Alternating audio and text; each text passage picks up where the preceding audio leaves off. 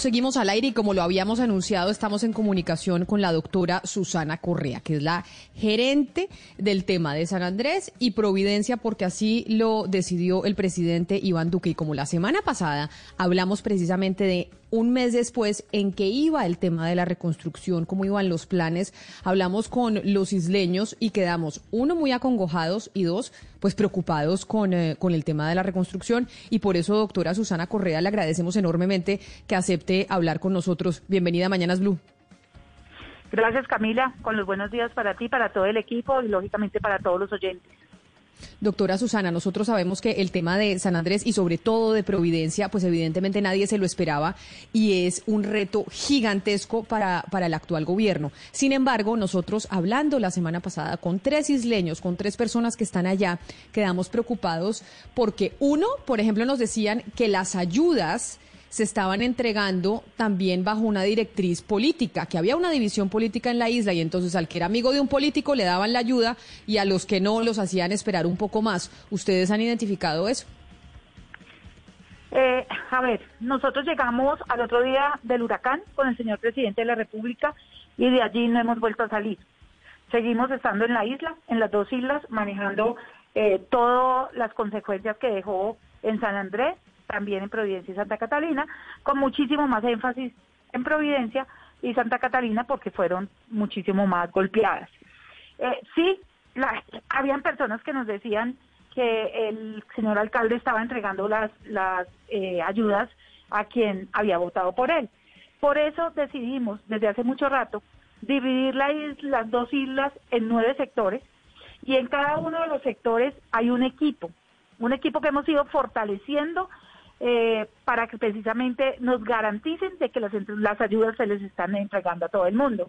El equipo está formado por dos líderes comunitarios en el mínimo caso, o sea, hay unos hay unos de los sectores que tienen alrededor de cuatro, eh, por una un representante del alcalde o un secretario de despacho, por un representante de la unidad del riesgo y por la fuerza militar que apadrina esa zona porque esa zona eh, nos está ayudando a limpiarla y a remover escombros y a disponerlos, esa eh, fuerza eh, de, nuestras Fuerzas Armadas.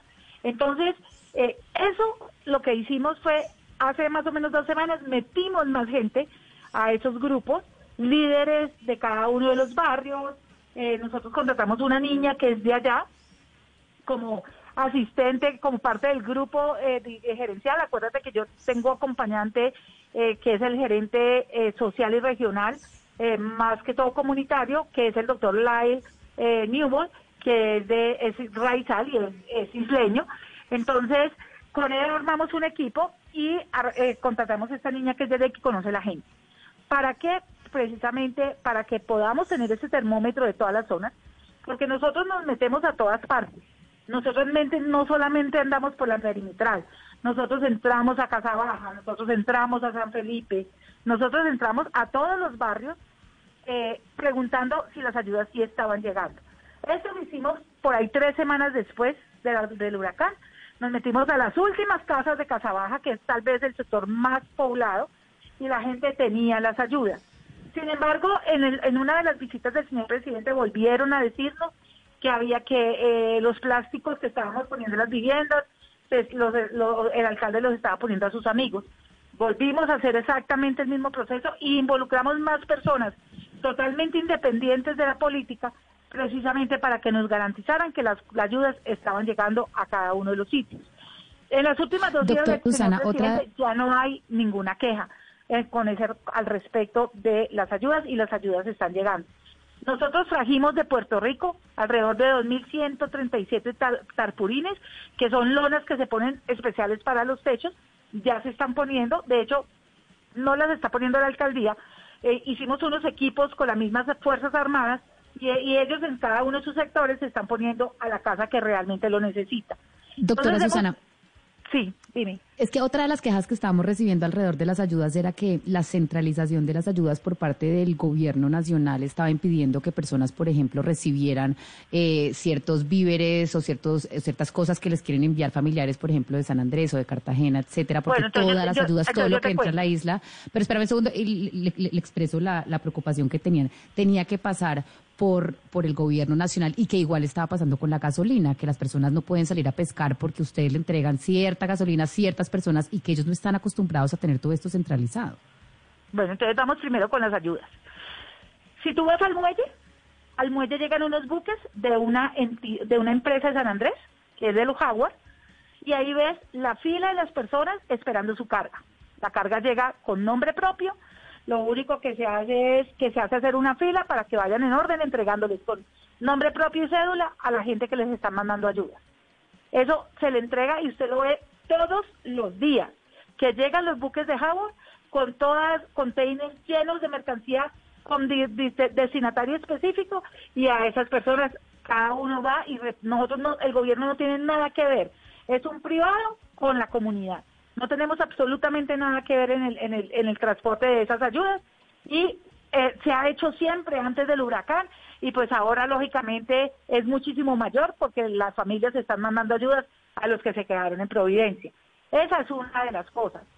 Eh, otra cosa es cuando a la unidad de gestión del riesgo, el pilar de la ley 1523 del 2012, el pilar del sistema, le entregan donaciones para el pueblo, para la, para la población. Entonces, se, lógicamente se toman por, el, por la unidad del riesgo, nos ayuda a filtrarlas y a clasificarlas la Cruz Roja en su bodega de Bogotá y en su bodega de Cartagena y llegan para ser repartidas a la población. Ese es otro tipo de donación. Pero las ayudas que están llegando con, con destinatario específico llegan en los buques de los Jaguar y se les entrega a esa persona con cédula en mano. Nosotros no tenemos nada que ver, es un negocio entre privados y ellos. Eh, eh, directora Correa, en este momento, ¿cómo se, está vigilando eh, la, provisión de servicios públicos, es decir, el fluido eléctrico, la telefonía, el suministro de agua, el aseo, perdón, el aseo, el aseo que es fundamental en este momento para, para evitar el, las plagas? Claro. Entonces empiezo con energía. La mayoría de los postes estaban en el piso, ya los levantamos todos. La línea de media tensión está finalizada. La isla toda tiene cobertura de la isla de la, línea de media tensión. ¿Qué es lo bueno? Que ahora todas las cuadrillas se van a dedicar a la línea de baja tensión y a las internas. Muchas de las cosas que les dañaron las internas las estamos recuperando. Ya directora, perdón, eh, directora, perdón, a mí me informan que de los 600 postes de luz que, que destruyó el paso del huracán solamente están funcionando 80. No, es mentiras. Entonces, den la vuelta. Cuando quieran ir, le damos la vuelta ya hay cobertura de la línea media tensión de, de toda la isla, está toda la, eh, la isla se, se acabó. Eh, de hecho, ellos tenían tiempo como reto al 31 de diciembre y nos la, nos la entregaron ayer, la línea de media tensión. Está arriba la línea. Ahora, de allí tenemos que sacar la línea de baja tensión y llegar a las, a las viviendas. Ya se están, ya se está llegando a muchas viviendas. Ahora las cuadrillas, todas las que se dedicaban a la línea de media tensión, pues se van a dedicar a la de baja y a conectar eh, eh, viviendas. Sin embargo, llevamos alrededor de 700 kits solares. Sí, son kits que tienen dos bombillas, eh, un cargador de celular y un cargador de linterna. Llegan 300, llegan 300 más de ayudarnos hace bien mañana y llegan 800 más del Ministerio de Minas mañana para también ayudarlos a poner mientras llega la luz a todas las viviendas. Ustedes tienen que tener en cuenta dos cosas. Primero, que nunca ha habido en Colombia un evento de huracán nivel 5. Segundo, que nosotros, el, gobierno está desde el primer día allá, haciendo todo lo que teníamos que hacer para restaurar los servicios públicos. Ahora les cuento de agua, pero quiero seguir con energía. En energía, nosotros llevamos esos, esos, hay, hay, se llevaron al principio alrededor de 12 plantas también. Yo salí de Providencia el jueves a las nueve y media de la noche y del aire ustedes veían ya los núcleos urbanos, todos, la mayoría de ellos prendidos, con ayudas, sí, porque todavía hay muy poco prendido desde la línea de alta, de, media tensión, porque tenemos que hacer un trabajo, ustedes saben que allá está, ha estado en Cali, ha estado EPM, ha estado, han estado cuadrillas de acá de Bogotá, eh, nos han ayudado desde todo el continente de Colombia eh, para poder hacer este trabajo tan rápido. Entonces, ellos tenían hasta el 31 de diciembre para entregar la línea de media tensión, la entregaron ayer. Ahora, tienen la línea de baja tensión hasta el 28 de febrero y yo creo que se van a adelantar por lo menos un mes. Y las internas tienen que ir proporcional a las viviendas que vamos a ir poniendo. Doctora Correa, tenemos las viviendas? Sí. Doctora Correa, pero mire, eh, escuchando a, los raizales la semana pasada, nosotros quedamos realmente eh, aterrados con la manera como ellos estaban denunciando lo que estaba ocurriendo. Y recuerdo que uno habló de las, de las carpas que le fueron suministradas. Eh, y decían que eran carpas para camping, no unas carpas apropiadas para unas personas que han perdido su vivienda, es decir, no eran carpas en las condiciones reales que se necesitan en estas circunstancias. Eh, el tema de las carpas, ¿cómo se definió? ¿A quién se le entregó? ¿Y por qué ellos se quejan de Dejo de, dejo de las preguntas, porque es que me están, me están dando muchas preguntas a la vez. La otra niña me preguntó sobre servicios públicos y ahí iba. ¿Dejo de contestar eso y contesto carpas? No, no, adelante, adelante, siga con servicios públicos. Entonces, agua. Tenemos tres plantas de 30 mil litros. Dos las opera la Cruz Roja, una es de la unidad de gestión de riesgo. Dos están donde está el embalse, donde está la planta de potabilización de agua dulce. Estamos entregando más de 90 mil litros a la gente. ¿Cómo se está entregando? Todavía ya la línea del sistema tiene un diagnóstico, tiene cuatro puntos vulnerables que se van a arreglar, pero ya la, el sistema de acueducto está bien. Eh, cuando nosotros entregamos esa agua, se entrega por medio de carrotanques. En unos tanques que pusimos en todos los sectores, tenemos alrededor de 27 tanques regados en la ciudad para agua apta para el consumo humano. Otra cosa es el agua que tienen en las cisternas, que hemos venido llenando, que es agua no apta para el consumo humano, pero sí apta para el uso. En Santa Catalina, antier pusimos cinco plantas desalinizadoras que están entregando agua para consumo humano a toda esa población de Santa Catalina. La planta que siempre ha habido allá, que es de potabilización del embalse, que se llama agua dulce, es una planta que siempre ha producido agua para su uso, que los eh, isleños no creen en la calidad del agua y vamos a modificarla para poder que esa planta quede como definitiva con agua, eh, con agua para, eh, potabilizada, apta para el, para el consumo humano. En relación a telecomunicaciones, hay unas, unas de los, de los operadores que ya tienen cobertura eh, del 100%, hay otros que no tienen en algunos lugares. Tenemos todavía deficiencias en el servicio de en los servicios de telecomunicaciones.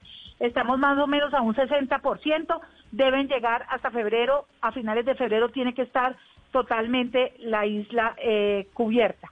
Ahora sí me voy a las carpas. Nosotros, eh, a ver, el sistema eh, de, el sistema de gestión de riesgo tiene tres fases que empiezan en atención, en rehabilitación y en reconstrucción. Y en la fase de atención es lo que se hace. Ayudas humanitarias es alimentos, kit de aseo, kit de cocina, carpas, colchonetas, frazadas y agua. Todo eso se ha entregado, eh, se, han, se han entregado bastantísimos eh, de hecho, nosotros cuando seguimos entregando alimentos, la gente dijo que no entregáramos más alimentos secos. Pero cuando hablamos de las carpas, sí, son carpas de camping, pero es que ese es el primer paso que se hace. Yo les digo una cosa, hubo una noche en donde llovió durísimo, que la gente se volvió a acordar de esa noche del huracán. Fue una lluvia bastante dura que hasta las carpas de nuestros militares, que son campas de campaña, que tienen sobre techo, también se mojaron. Entonces, entendemos la, queja de la gente, la, entendemos perfectamente. Ya el invierno ha ido cediendo, la gente sigue con sus carpas, usted ve, y la gente sigue con sus carpas o dentro de las casas que tienen techo dañado eh, o, afuera. Sin embargo, sí vimos la necesidad de fortalecer que las viviendas que pudiéramos ponerle fuera plástico negro de calibre 6 o fuera esos torbolines que acabamos de, esos que acabamos de traer de Puerto Rico, ya lo estamos haciendo. Doctora Llevamos Susana alrededor de 200 casas, acuérdense que paradas para reconstruir solamente hay 865 casas. Las otras 1.134 las tenemos que construir de nuevo. Doctora Susana, una de las cosas que a mí me llamó la atención escuchando la semana pasada a los isleños que tuvimos exgobernador, tuvimos periodista, tuvimos también un cantante muy famoso, y es que todos coincidían en que después del huracán, cuando llegó inmediatamente el gobierno nacional a la isla, empezaron a hacer como un acto de soberanía, como poniendo banderas de Colombia por todos lados dentro de la isla y todos decían no es el momento de en medio de la tragedia venir a hacer actos de soberanía y poner banderas porque nos pareció un poco agresivo. ¿Por qué razón hicieron eso? ¿Por qué se llegó allá como que lo primero que hacemos es poner la bandera de Colombia? Nosotros llegamos un día y estaban las banderas puestas. Eh, a mí me pareció antes muy bonito, es que San Andrés y Providencia es de Colombia y pertenece a Colombia. Y, y, estamos haciendo presencia al gobierno colombiano todos los días, es la mayoría de los ministerios están todos los días. Yo no salí, llegué el día siguiente y no he salido vengo los lunes a, Prosperidad Social porque también tengo que seguir manejando la entidad que manejo, pero vuelvo y regreso el martes y el martes vuelvo a estar en Providencia. Pero es que lo primero que tenemos que pensar es que San Andrés y Providencia y Santa Catalina son colombianos.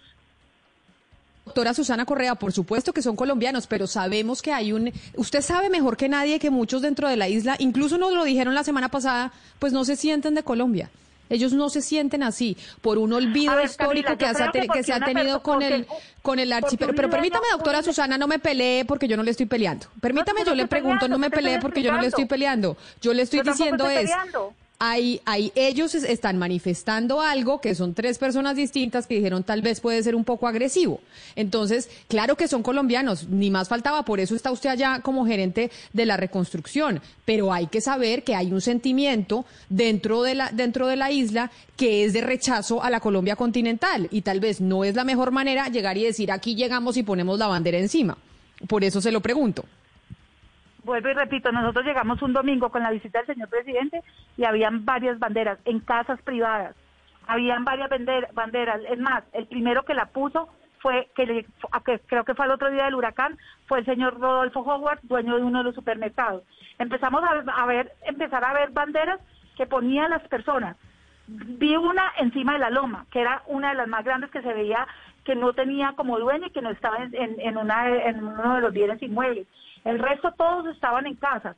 A mí me parece, es más, me pareció un gesto muy bonito. No lo hice yo, no lo hicimos nosotros, pero me parece un gesto muy bonito de decirles aquí está Colombia y aquí está el gobierno presente. Y vamos a sacar a Providencia de Santa Catalina otra vez a la nueva Providencia como ellos lo quieren.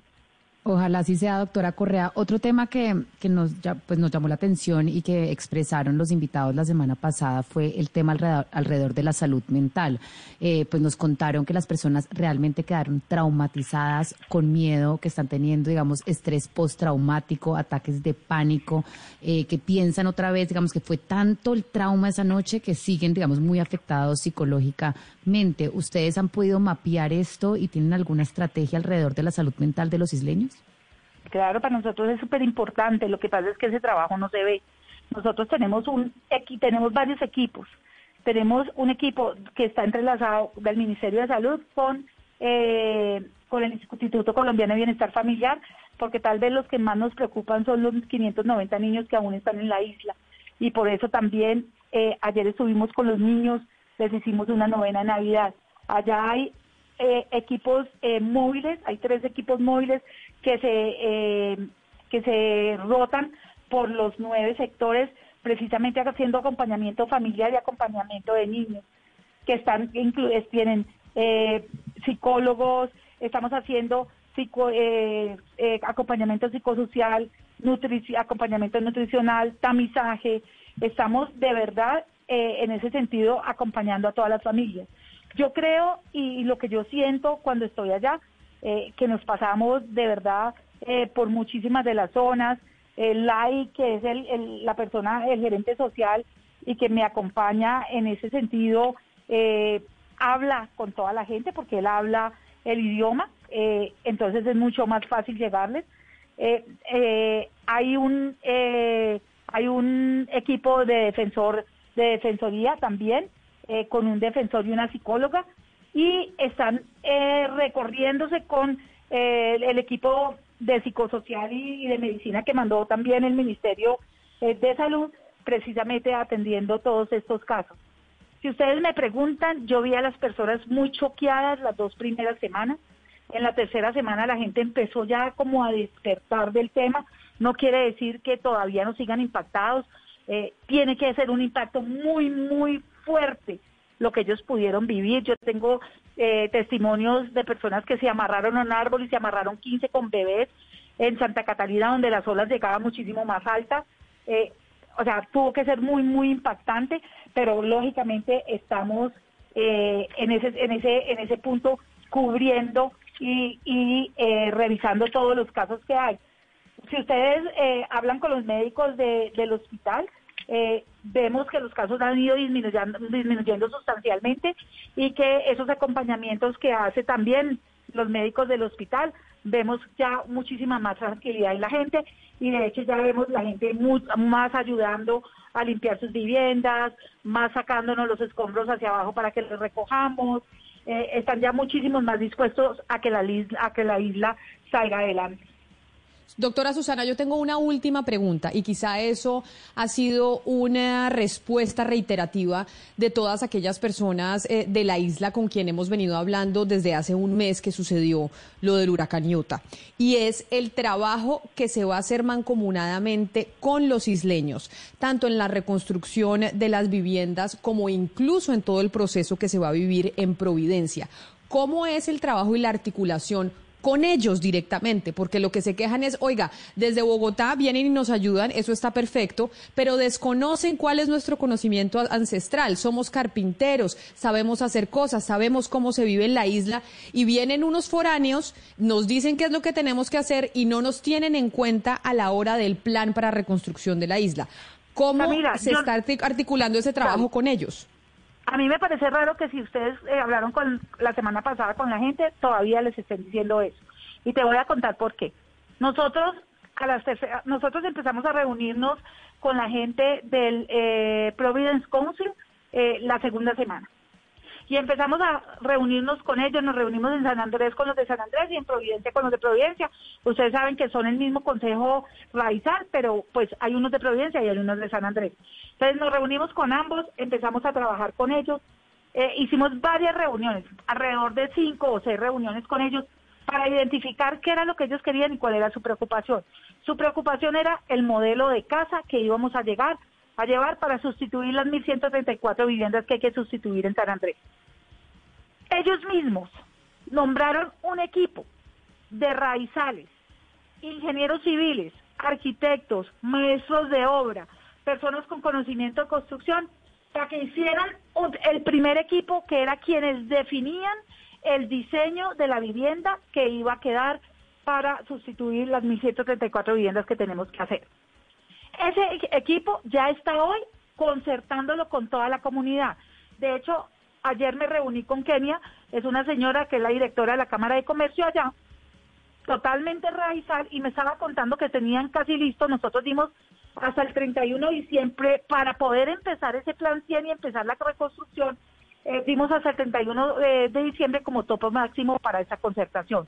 Ella me dice que ya cree que nos lo entregan esta semana la, las viviendas concertadas, ya la casa está dispuesta, es una casa de madera con una habitación y un baño totalmente reforzados en concreto para que sean los refugios eh, para eh, los huracanes. El señor presidente de la República nos ha pedido que tienen que estar listas antes de la temporada de huracanes y tienen que ser totalmente antisísmicas y, y contra huracanes. Entonces, quien ha diseñado la vivienda que va a quedar son los mismos raizales que fueron encomendados de acuerdo a todas las autoridades raizales que hay. Eh, esas casas, como te dije, hay tres modelos, de ahí se van a escoger, eh, cuando vamos a llegar a cada una de las casas, se escoge cuál de los tres modelos hay y ya están concertados con toda la población. Con todo y eso, seguimos haciendo reuniones, eh, se, han hecho, se van a hacer reuniones en cada uno de los sectores, como dividimos eh, eh, Providencia y Santa Catalina para explicarle a toda la gente. Creo que ya llevamos cuatro reuniones, si no me equivoco, y allí quienes entran. Todo este equipo de personas, está la Universidad Nacional, eh, sector archipiélago también hace parte del equipo. Eh, todos ellos explicando y con más comunidad, explicándole al resto de la comunidad cómo van a ser las casas de las 1134 que tenemos que volver a construir. Entonces, esto ha sido todo concertado con la comunidad. Aquí no hemos llevado ni impuesto absolutamente nada. Se llevaron seis casas al principio, dos de PVC, dos de lámina y dos de madera que aún no han llegado, eh, precisamente para mostrarles a ellos los materiales que teníamos para esas casas. Eh, ellos aceptaron, ellos eh, lógicamente tienden un poco más a madera, pero aceptaron PVC, aceptaron lámina y lógicamente madera con ese refuerzo de cuarto y baño adentro para que sea el refugio de los huracanes. Nosotros como gobierno queremos que todas las iglesias y los eh, escenarios deportivos que hay que volver a reconstruir también tengan un refugio para las personas cuando el huracán esté de día y las personas estén desplazándose, de pronto no alcancen a llegar a sus casas, a, su refugio propio de cada uno de ellos. Pero esto ha sido todo concertado con la comunidad.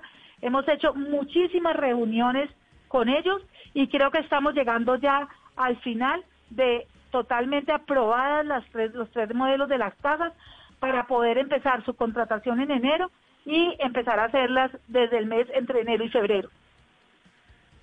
Pues doctora Susana Correa, le agradecemos mucho esta respuesta, sobre todo después de las inquietudes que nos quedaron la semana pasada de haber hablado con, eh, con la comunidad. Así que muchas gracias por haber estado aquí con nosotros, haber dado respuesta y esperamos que todo aquello que usted dice sobre lo que está, se está haciendo en, en la isla y los planes que tienen para recuperarla, pues se materialicen y sean una realidad. Mil gracias por haber estado aquí con nosotros. Camila, muchas gracias a ustedes por darme la oportunidad de explicarle al resto de Colombia lo que se está haciendo allá, porque cuando uno está allá se da cuenta de todo lo que el gobierno ha podido hacer y todo el desarrollo que hemos tenido. Nos falta muchísimo, muchísimo, pero hemos venido teniendo un ritmo bastante, bastante grande, un eh, eh, reconocimiento grandísimo a todas nuestras Fuerzas Armadas, que son los que han ayudado no solamente a remover escombros, sino también a disponerlos en los lugares que el señor alcalde nos, eh, nos dio para eso. Muchísimas gracias y buen día para